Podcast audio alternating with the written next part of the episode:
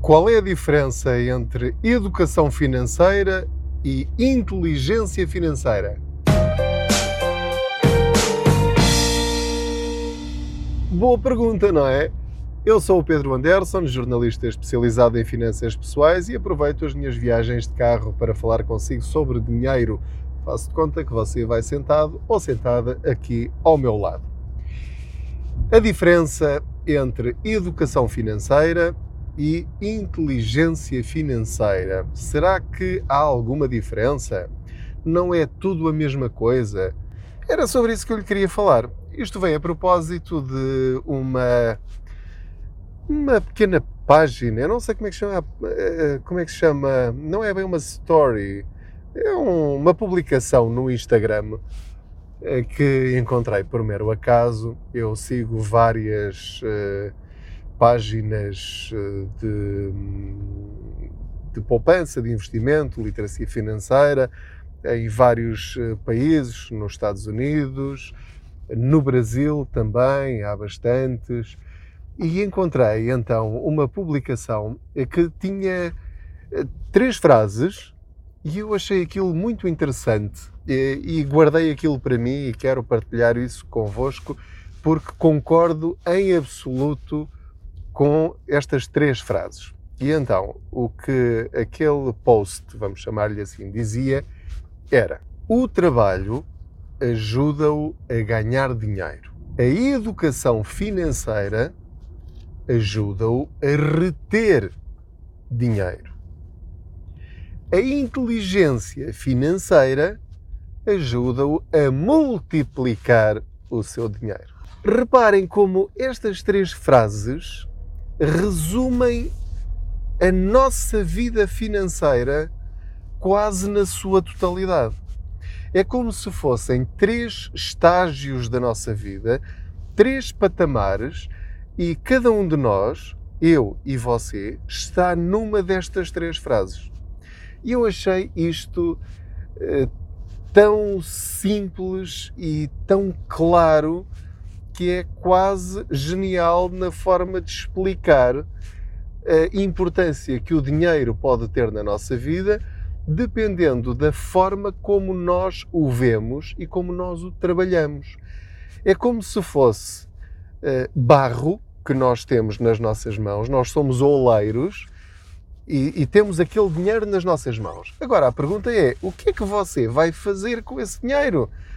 Vai fazer um boca, uma bola de barro? Eh, vai fazer um, um, copinho como na primária e que eu, que eu fiz alguns muito mal feitinhos, coitadinhos. Eh, ou vou fazer um, um prato já mais nota eh, quase ali meio artístico, meio artesanal, ou vou fazer uma obra de arte, uma escultura que de facto nós olhamos para ela e dizemos: sim, senhor, isto está aqui um escultor como deve ser e está aqui um artista. E reparem como a matéria-prima é exatamente a mesma. É um bocado de barro. É barro. Agora, qual é a diferença quando eu ganho 500 euros ou eu ganho 1000 euros, tudo depende do que eu faço com esses 500 euros ou com esses 1000 euros. Posso fazer o que toda a gente faz, que é pagar as contas e gastar enquanto tiver, e espero pelo próximo salário. Posso pagar as minhas contas, gastar algum do meu dinheiro de uma forma mais ou menos racional e guardar algum para um, uns dias mais difíceis, para algum inverno financeiro, para alguma dificuldade que possa surgir, para algum imprevisto. Ou então posso pegar naquele dinheiro, fazer tudo isto e fazer escolhas muito racionais com aquele dinheiro que me sobra, eu posso investi-lo de maneira a transformar aquele dinheiro que me sobra no dobro, no triplo ou quatro vezes mais, ou o que for. Ou posso até não ganhar dinheiro, mas endividar-me de uma forma positiva, por exemplo, pedindo um crédito para investir num negócio, para criar aí fontes de rendimento adicionais em que eu ganho dinheiro sem ter de trabalhar. Portanto, a minha pergunta para si hoje é: o que é que está a fazer com o seu barro? Está simplesmente a olhar para ele e a fazer eh, bolinhas? Está a trabalhá-lo e a transformá-lo em algo útil e que pode usar? Ou está a fazer uma pequenina obra de arte com ele? Ou uma grande obra de arte? Lá está. Estamos então com estas três frases que eu acho que fazem todo o sentido. A primeira é: você trabalha para ganhar dinheiro. Perfeito. Toda a gente, em princípio, é assim que ganha dinheiro, trabalhando. Gastam as suas horas, trocam as horas do seu tempo por dinheiro. É aquilo que nós fazemos. E depois podemos vender mais caro o nosso tempo ou vender mais barato. É aí que entra a nossa especialização, que entra a empresa onde nós trabalhamos, se paga melhor, se paga pior, se é um bom patrão, se é um mau patrão, se é alguém que dá valor ao nosso trabalho ou alguém que não quer saber e estarmos lá nós ou estar lá outra pessoa, para ele é rigorosamente igual. Portanto, se não estás contente com o teu salário, vai-te embora que eu tenho aqui mais 10 à tua espera. E portanto, nós trabalhamos para ganhar dinheiro. Mesmo quem ganha muito pouco, faz isso, trabalha para ganhar dinheiro. E quem ganha muito dinheiro também faz isso, trabalha para ganhar muito dinheiro. Mas ganhar dinheiro não quer dizer que nós tenhamos educação financeira suficiente para o trabalhar, para o usar de maneira a reter o máximo possível porque eu posso ganhar 5 mil euros por mês, 3 mil euros, 2 mil euros, o que for, e não conseguir reter nada ao fim do mês. Eu posso chegar ao fim do mês tão liso quanto uma pessoa que ganha 500 euros ou 600 euros mensalmente. E acreditem que isso acontece, e acontece mais vezes do que nós possamos julgar. E eu conheço muitas situações dessas. Portanto, Primeiro ponto: ganhar muito dinheiro não quer dizer que tenha educação financeira suficiente para reter esse dinheiro. Esse é o segundo passo, é o segundo estágio da nossa vida financeira.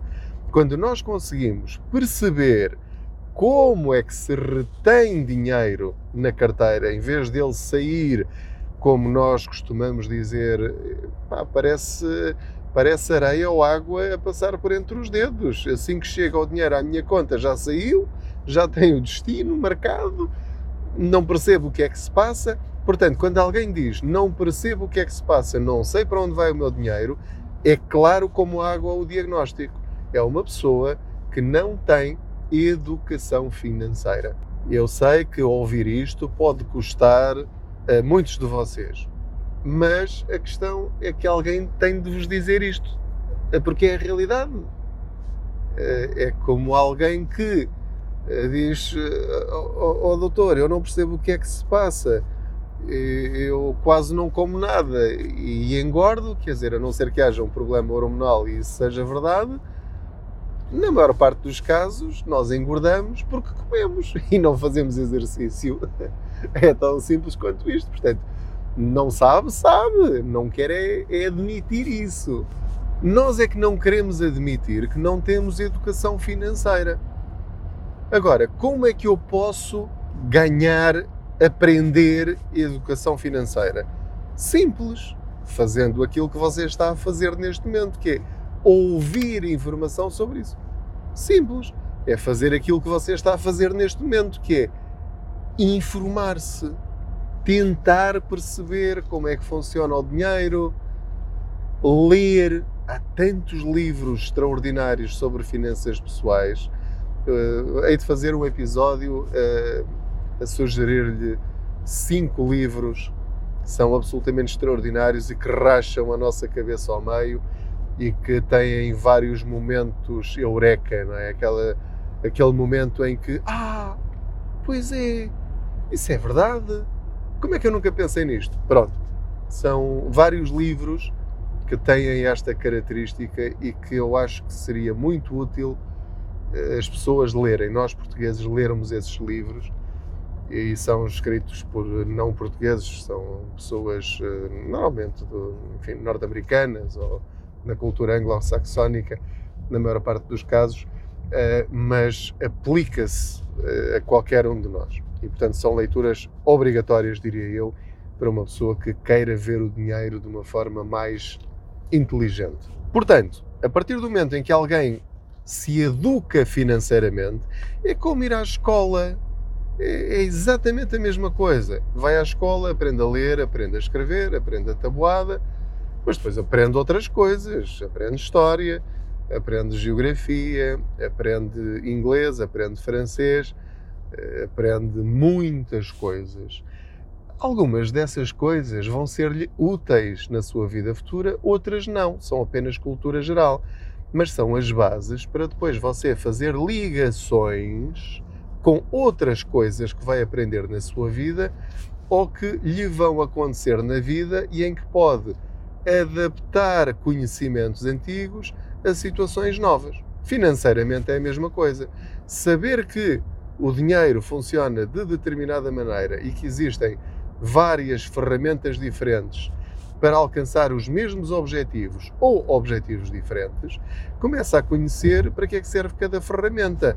O martelo serve para pregar pregos, o serrote é para serrar madeira, o alicate para apertar e, portanto, vai perceber que para uma determinada eh, situação deve ter um produto com capital garantido, para outra, capital não garantido. Se quiser mais juros, tem de arriscar mais aqui e ali, naquelas circunstâncias. Quando subscrever um determinado produto, tem de fazer duas, três ou quatro perguntas que são essenciais para depois o resultado ser aquele que está à espera e não um resultado muito inferior, porque se calhar vai ter de pagar muitas comissões e não estava à espera, à espera disso. Só no final é que se vai aperceber disso e sabendo que tem de fazer essas perguntas antes, pode escolher o melhor produto dentro daquela categoria porque tem menos comissões uh, ou menos despesas associadas e assim sucessivamente. É aí que entra a educação financeira. A partir do momento em que eu percebo como é que tudo isto funciona, então aí passamos para a inteligência financeira. O que é que eu considero ser a inteligência financeira? E isto é a minha definição, não quer dizer que seja a sua, nem, nem sequer é uma coisa universal. É nós sabermos utilizar os tais eh, conhecimentos a nosso favor e perceber como é que se atingem objetivos utilizando os conceitos que aprendemos na educação financeira e depois levá-los à prática. Porque isso é o que eu acho que falha muitas vezes. É, nós até sabemos como é que se faz, até compreendemos o racional da coisa, mas depois falta-nos a coragem de avançar. Eu sei que para eu me proteger no futuro em relação à minha reforma, eu tenho de fazer já hoje um PPR o mais depressa possível. Só que não vou fazê-lo. Porquê? Porque não sei se vou escolher o melhor, eu não sei escolher. Então, e depois faço, faço um seguro PPR ou um fundo PPR. E pá, isto é muito complicado. Eu, se escolher um fundo depois vou perder dinheiro, é melhor escolher um seguro PPR. É, mas são tantos. Olha, eu vou. Depois penso nisso. Pensei isso nada, não vai fazer nada. Não, tem é de ligar para o banco para um banco e perguntar: olha, qual é o melhor PPR que você me aconselha para, para este meu perfil? Eu sou uma pessoa assim, sabe? Como é que é? O que é que tem aí para mim? Quanto é que isso rende? Quais são os custos de, de subscrição? Quais são os custos de resgate? Qual é a comissão de gestão? Ok, muito obrigado, já apontei tudo. Liga para outro. E depois decide e avança. Ah, mas eu não, não tenho muito dinheiro, só tenho 500 euros e se calhar eh, só a partir de mil é que compensa. Comece com 500 e depois mete mais 100 quando puder. Não pode este mês, mete no próximo. Mas avance, faça qualquer coisa por si. Tem centenas ou alguns milhares de euros numa conta à ordem. Para quê? Subscreva certificados do Tesouro ou certificados da Forro, no mínimo. No mínimo não rende quase nada, mas é, é melhor do que nada.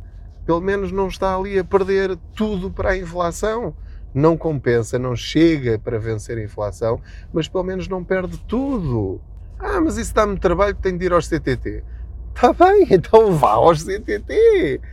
Vai perder uma manhã ou uma hora de almoço? Sim, mas tem de o fazer já, senão está a perder dinheiro.